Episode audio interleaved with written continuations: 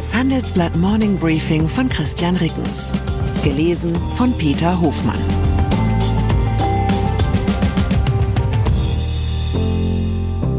Guten Morgen allerseits. Heute ist Mittwoch, der 27. September 2023. Und das sind unsere Themen. Das große Misstrauen zwischen Unternehmen und Politik. Das große Wettrennen ums autonome Fahren das große Altern der europäischen Unternehmen. Nach einer kurzen Unterbrechung geht es gleich weiter. Bleiben Sie dran. ChatGPT und andere Technologien verändern unsere Arbeitswelt rasant.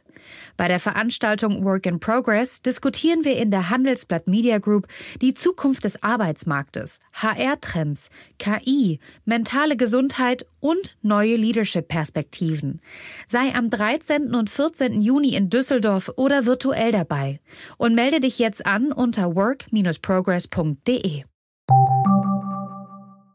Regierung. Blicken Sie eigentlich noch durch bei den ganzen Gipfeln, am Montag der Wohnungsbaugipfel, heute der Chemiegipfel, und das sind nur die offiziellen Termine zwischen Wirtschaft und Bundesregierung. So tagte Mitte des Monats eine vertrauliche Runde im Kanzleramt. Regierungschef Olaf Scholz beriet mit rund einem Dutzend Spitzen der deutschen Wirtschaft über die Zukunft des Standorts Deutschland. Mit am Tisch saßen etwa der Gründer von United Internet, Ralf Dommermuth und ein Vertreter der Fiege-Familie, die zu den größten Logistikern des Landes gehört. Teilnehmer aus der Wirtschaft berichten, es habe richtig geknallt zwischen Regierungs- und Unternehmensspitzen. Regierungskreise bestreiten dies. Das Gespräch sei freundlich und zugewandt verlaufen. Das ist derzeit ein typisches Muster, wenn Kanzler und Unternehmensvertreter aufeinandertreffen. Politik und Firmenlenker reden zwar viel miteinander, aber sie verstehen einander offenbar immer weniger. Erstens, die Unternehmensführer finden, die Regierung unterschätze die Krise. Die Regierung findet, die Wirtschaft rede den Standort schlecht.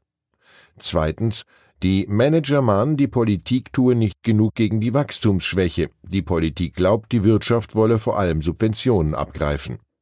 Drittens, die Wirtschaft fordert Reformen für mehr Wettbewerbsfähigkeit. Die Ampel fürchtet, die Wirtschaft instrumentalisiere die Krise, um sozialen Kahlschlag durchzusetzen. Autobranche. Ich persönlich habe viel Sympathie für Unternehmen, die Wachstum und Wettbewerbsfähigkeit in erster Linie als ihre eigene Aufgabe begreifen. Daher konnte ich an dieser Stelle in den vergangenen Monaten nicht allzu viel Nettes schreiben über die deutsche Autoindustrie. Doch jetzt gibt es Erfreuliches zu berichten. Nikolai Martin, BMW-Bereichsleiter für automatisiertes Fahren, erzählte dem Handelsblatt, wir haben vom Kraftfahrtbundesamt die Zulassung in Deutschland automatisiertes Fahren der Stufe 3 anzubieten. Das System wird noch in diesem Jahr in der siebener Reihe eingeführt. Damit wäre BMW nach Mercedes-Benz der zweite deutsche Hersteller, der von den Behörden die Erlaubnis erhält, das Auto zeitweise komplett per Computer steuern zu dürfen. Der Kunde kann Hände und Aufmerksamkeit wegnehmen und darf Videos schauen oder E-Mails beantworten, erklärt Martin. BMW und Mercedes gehen damit weiter als Tesla. Dort muss der Fahrer stets die Straße im Blick behalten und eingreifen können. Damit bleibt Tesla beim autonomen Fahren auf der zweiten von fünf Stufen. Die Einschränkung bei BMW und Mercedes die neue Funktion ist zunächst nur bis Tempo 60 als Staupilot auf der Autobahn bei guter Witterung zugelassen. Mercedes will jedoch die Geschwindigkeit bis Ende 2024 auf zumindest 90 Kilometer pro Stunde erhöhen und langfristig auf 130. BMW strebt Ähnliches an.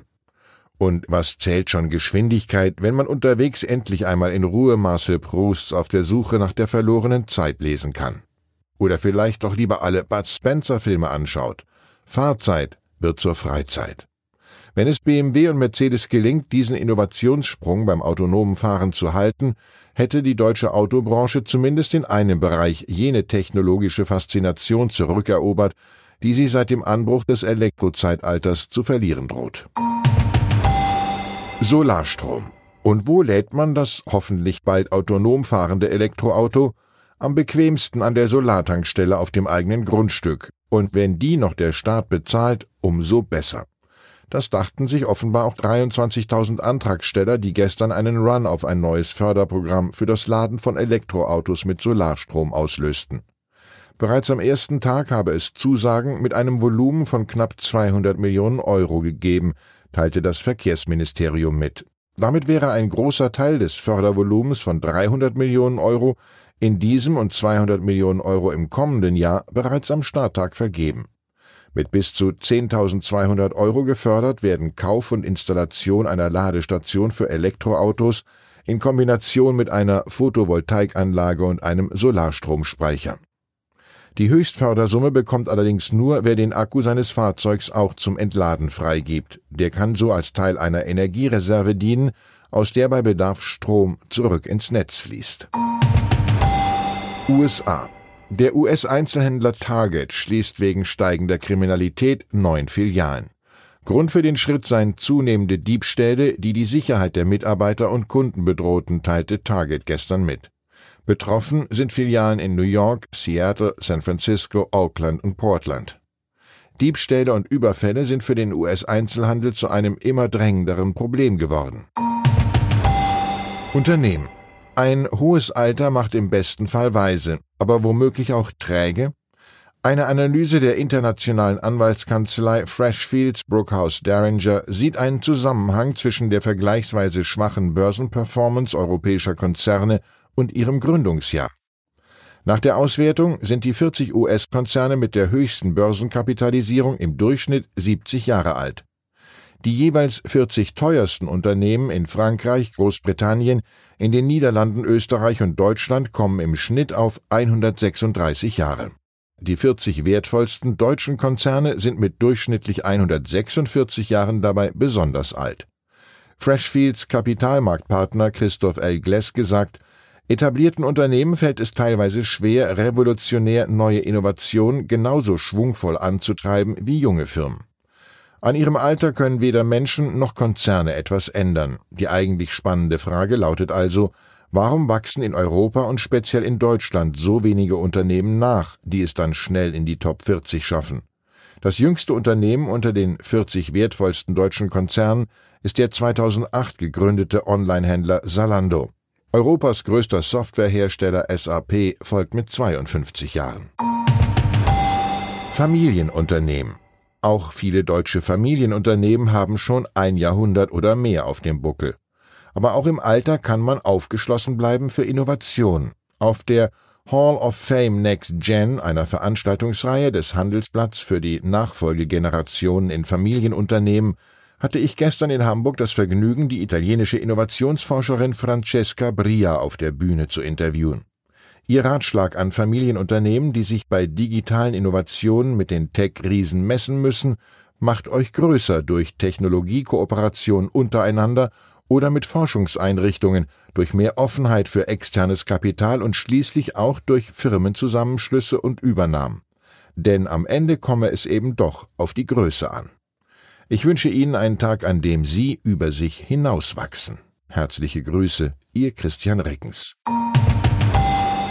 Zur aktuellen Lage in der Ukraine. Ukraine treibt die digitale Verwaltung auch im Krieg voran.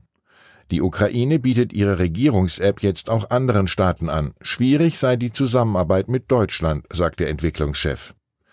Dieselpreis steigt. Das sind die Folgen des russischen Exportverbots. Diesel wird immer teurer und nun hat Russland zusätzlich den Export von Diesel und Benzin verboten.